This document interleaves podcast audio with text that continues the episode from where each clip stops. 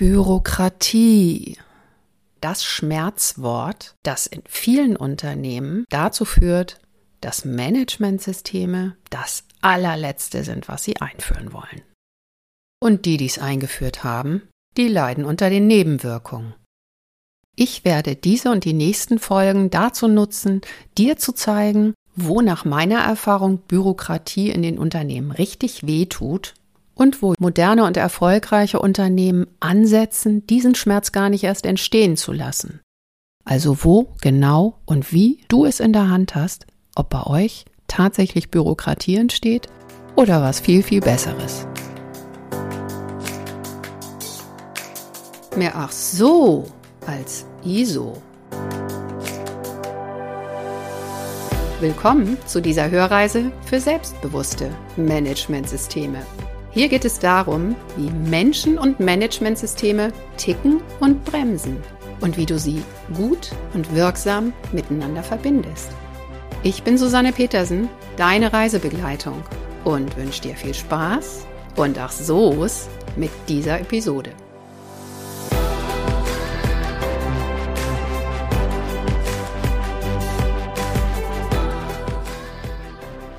Ja, hallo, da bin ich wieder und mit mir das Bürokratiemonster. Ich möchte heute mit dir dieses Monster enttarnen und dazu habe ich mir folgenden Fahrplan überlegt.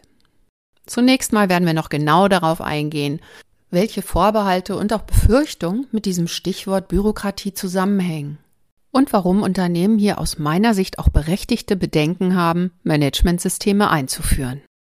Dann denke ich nochmal laut darüber nach, wofür diese Regelungen oder Vorgabedokumente eigentlich erfunden wurden, also wozu sie auch gut sind, um anschließend mit dir gemeinsam nochmal genau hinzugucken, warum die Befürchtungen begründet sind und wo es genau weh tut und warum. Und im letzten Abschnitt kommen wir dann darauf, wie sich diesen Schmerzen vielleicht begegnen lässt. Lass uns anfangen.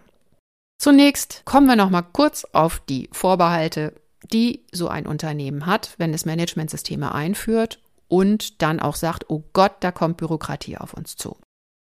In der Regel meinen Unternehmen damit zu viele Regeln, unsinnige Regeln und Regeln, die nicht passen. Die nicht passen zur Unternehmenskultur, zu den Abläufen, zu den Menschen im Unternehmen. Ja, und zu allem Überfluss kommt dann noch dazu, dass man mit viel Schreibarbeit und Zeitaufwand noch beweisen muss, dass man diese Regelungen einhält. Es werden viele Dokumentationen angelegt, viele Protokolle, ausgefüllte und unterschriebene Checklisten, was auch immer. Auf jeden Fall viel Arbeit, die im Unternehmen in der Regel nicht wirklich als sinnvoll und wertschöpfend begriffen wird. Auf diesen letzten Teil, auch Aufzeichnungen oder Nachweise genannt, werde ich heute nicht eingehen. Um den ersten Teil, also das Thema Regelungen und Vorgabedokumente, ein wenig mit Leben zu füllen, möchte ich dir an dieser Stelle zunächst noch eine kleine Geschichte erzählen. Wieder eine Coaching-Geschichte aus dem echten Leben. Das Unternehmen, an das ich denke, hat das Thema Korrektur- und Vorbeugemaßnahmen als echte Herausforderung gehabt. Sie hatten es im Alltag noch nicht wirklich integriert und bei der Zertifizierung oder beim Audit, beim externen Audit, kam der Zertifizierer auf dieses Thema zu sprechen und hat dann gefordert, bis zur nächsten Sichtung Lösungen zu finden. Die Lösung, die ich dann während der Zusammenarbeit vorgefunden habe, sah folgendermaßen aus. Es gab einen Prozess, der wirklich sehr kleinteilig und ausführlich beschrieben hat, wie in Zukunft mit Fehlern, mit Vorbeuge- und Korrekturmaßnahmen umzugehen ist. Aber letztlich war dieser Prozess eine Karteileiche. Denn keiner im Unternehmen hat danach gearbeitet, niemand hat ihn sich auch nur angeguckt und er wurde auch nie wirklich mal offiziell an irgendeiner Stelle beauftragt. Er war halt freigegeben, alle wussten, wo man ihn im Zweifel finden kann, aber ernst genommen wurde er nicht. Der Prototyp einer unsinnigen Regel. Aber wozu sind denn Regelungen oder Prozesse eigentlich gut? Letztlich kann man sagen, dass es erstmal Vorgabedokumente sind, also Dokumente, die im Arbeitsprozess bestimmte Dinge vorgeben. Diese Vorgabedokumente sind Führungsinstrumente. Sie machen den ausführenden Mitarbeitenden deutlich, wie etwas genau zu tun ist und eben auch, was das Unternehmen an der Stelle an Leistung und an Arbeitseinsatz erwartet, damit ein gutes Ergebnis rauskommt. Der Vorteil ist, dass der Mitarbeitende genau weiß, wie etwas genau zu erledigen ist. Also er bekommt eine klare Orientierung und die Sicherheit hat, dass er es, wenn er es genau so wie vorgegeben macht, dass er es dann auch richtig und gut macht. Gleichzeitig wird damit natürlich auch die Führungskraft entlastet, die dann nicht immer vor Ort Rede und Antwort stehen muss, sondern sich darauf verlassen kann, dass der Mitarbeitende auch ohne ihre Anwesenheit weiß, was zu tun ist. Aus diesem Grund sind diese Vorgabedokumente irgendwann auch mal erfunden worden. Es sind indirekte Führungsinstrumente, die die Führungskräfte entlasten sollen.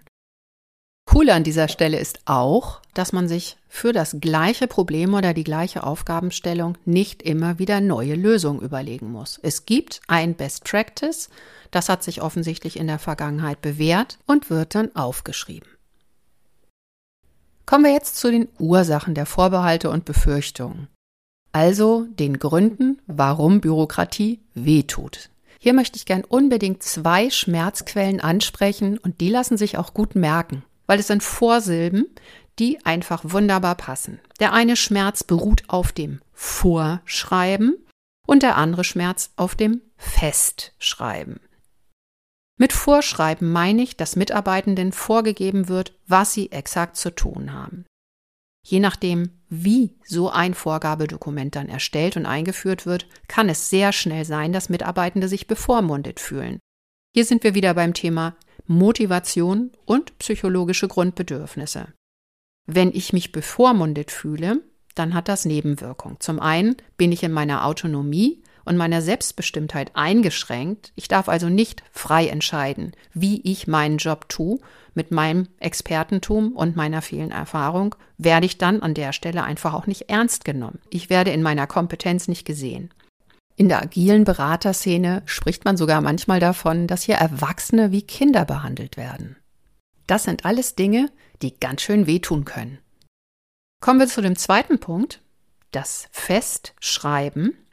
Festschreiben heißt aus meiner Sicht ganz kleinschrittig und eng und starr vorzuschreiben, wie eine Arbeit genau zu tun ist, also ohne jeglichen Bewegungsspielraum.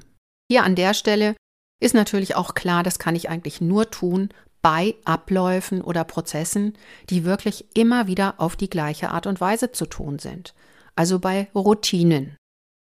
Hier kenne ich aus der Literatur der Berater- und Führungswelt zwei Autoren, die ich dir gerne nahelegen möchte. Einmal Gerhard Wohland und einmal Nils Pfleging. Gerhard Wohland und Nils Pfleging unterscheiden hier nämlich zwei Arten von Unternehmenstätigkeiten oder Unternehmensabläufen einmal rote und einmal blaue. Die blauen sind die Tätigkeiten, die man sozusagen als konservativ bezeichnen kann. Die laufen immer wieder auf die gleiche Art und Weise ab, womöglich in der gleichen Zeit und Reihenfolge, mit den gleichen Ressourcen, den gleichen Mitarbeitern, den gleichen Ergebnissen. Total konservativ. Sowas kann man natürlich aufschreiben, denn hier ist klar, es sind immer wieder die gleichen Rahmenbedingungen, die gleichen Abläufe und hier macht es auch Sinn, etwas zu standardisieren, also aufzuschreiben, wie es im besten Fall zu erledigen ist. Allerdings sieht die Realität im Betrieb ja oft ganz anders aus. Hier habe ich viele Eventualitäten und Einflussbedingungen, die so einem konservativen Prozess wirklich auch das Leben schwer machen können. Plötzlich sind zu wenig Mitarbeitende da. Oder der Kunde will plötzlich was ganz anderes oder eine Variante, die man vorher noch nie ausprobiert und hergestellt hat. Oder es fehlen Eingangsstoffe oder eine Maschine ist kaputt. All diese Rahmenbedingungen können so einen konservativen Ablauf arg beunruhigen.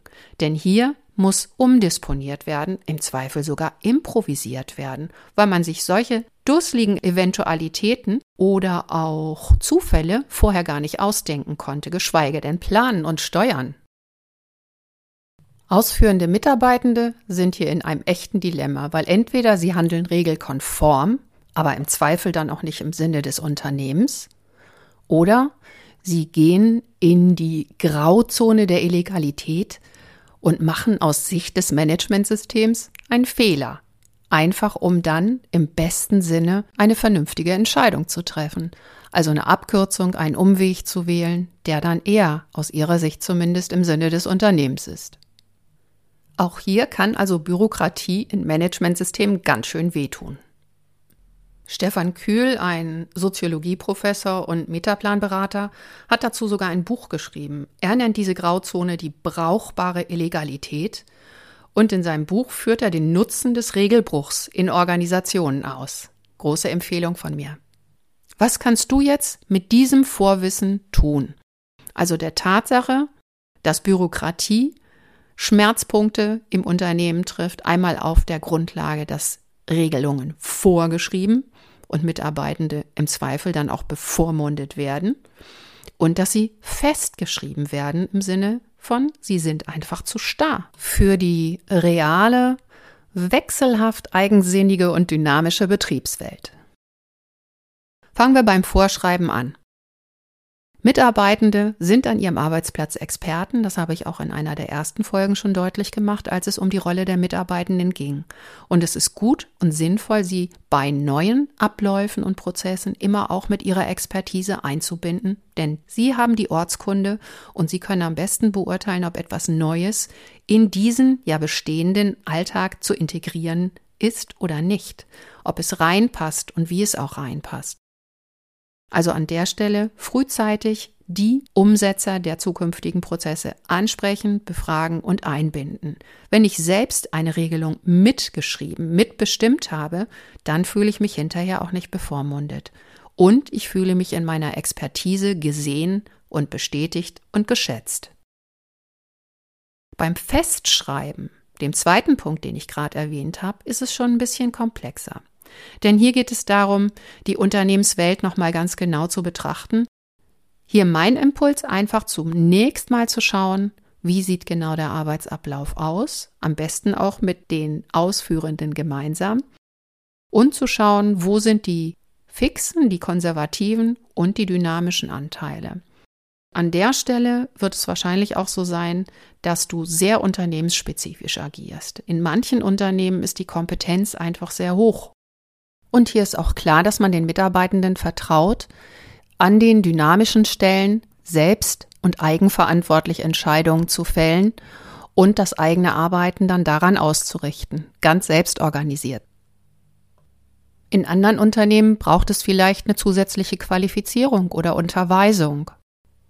In jedem Fall braucht es Orientierung, wie mit diesen dynamischen Anteilen im Unternehmen umgegangen werden soll und natürlich muss diese Orientierung zum Unternehmen, seinen Mitarbeitern und ihrer Qualifikation passen.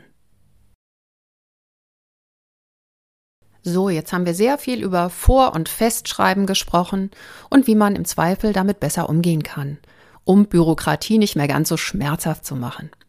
Gerade die Nähe zu den Ausführenden bietet aus meiner Sicht auch viele Chancen, ihren Umfang zu reduzieren und einfach weniger Regeln vor und festzuschreiben. Aber man muss ja nicht alles aufschreiben oder visualisieren. Inzwischen geht ja auch alles in Datenform.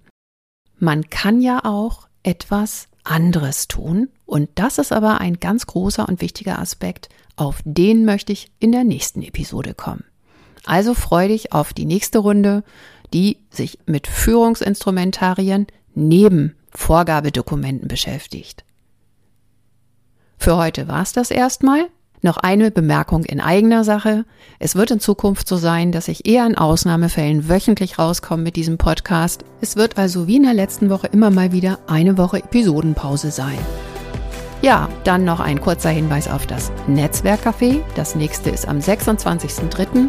Die Anmeldung findest du wieder auf der Podcast-Seite. Und jetzt wünsche ich dir weiterhin einen schönen, blütenreichen Frühling Bleib selbstbewusst. Bis zum nächsten Mal. Deine Susanne.